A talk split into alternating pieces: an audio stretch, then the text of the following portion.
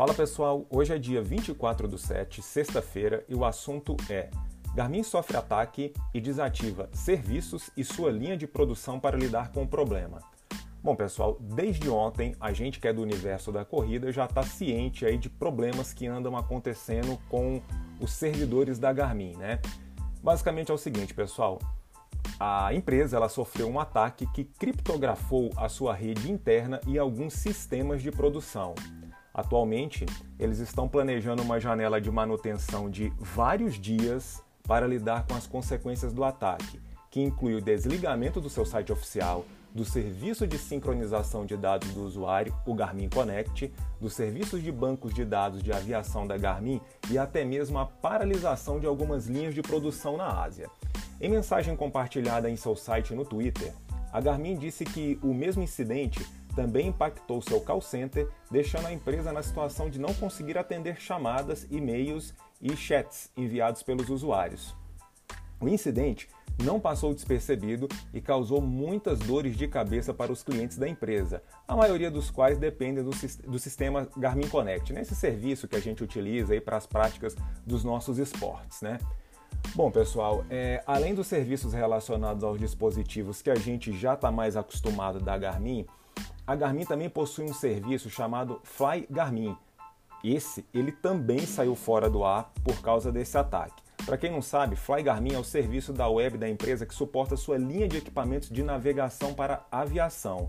Os pilotos andaram relatando que não foram capazes de baixar uma versão atualizada do banco de dados de aviação da Garmin em seus sistemas de navegação para aviões. Além disso, o aplicativo Garmin Pilot, que eles usam para agendar planejamento de voos também deu pau, saiu fora do ar. Eu andei averiguando aqui, pesquisando alguma coisa na internet. Alguns usuários aí é, estão começando a identificar que trata-se de um ataque aí de grande proporção. Parece que essa galera que comete isso aí exige inclusive um pagamento aí é, bem alto para é, uma espécie de, de resgate lá das informações. Isso varia mais ou menos aí em torno de 500 mil dólares a mais de 10 milhões de dólares em bitcoins. Bom, pessoal, é, a gente está vendo tudo que está acontecendo aí, né, por meio de alguns comentários, abordagens em rede social. A zoação está muito grande. É, me lembrou muito um episódio que aconteceu há alguns anos atrás na, na questão da, da PSN, né? Que é ali a, a, a rede, ali a plataforma do PlayStation, né? PlayStation, Xbox, ali a questão mais voltada para os games, né? onde a PSN também ela ficou diversos dias em manutenção em virtude de um ataque hacker.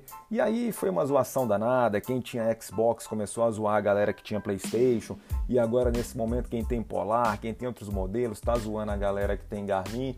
Enfim, realmente agora basta saber é, quando esses serviços vão ser retomados, que tipo de é, estrago em termos de proporção de imagem isso pode trazer para a empresa, né? Acredito eu que à medida que essa situação não seja resolvida, isso vá se arrastando por vários dias. Claro que inegavelmente isso traz um, um impacto, né, para para a imagem da empresa. É um episódio que realmente vai terminar ficando marcado à medida que não se resolva o quanto antes.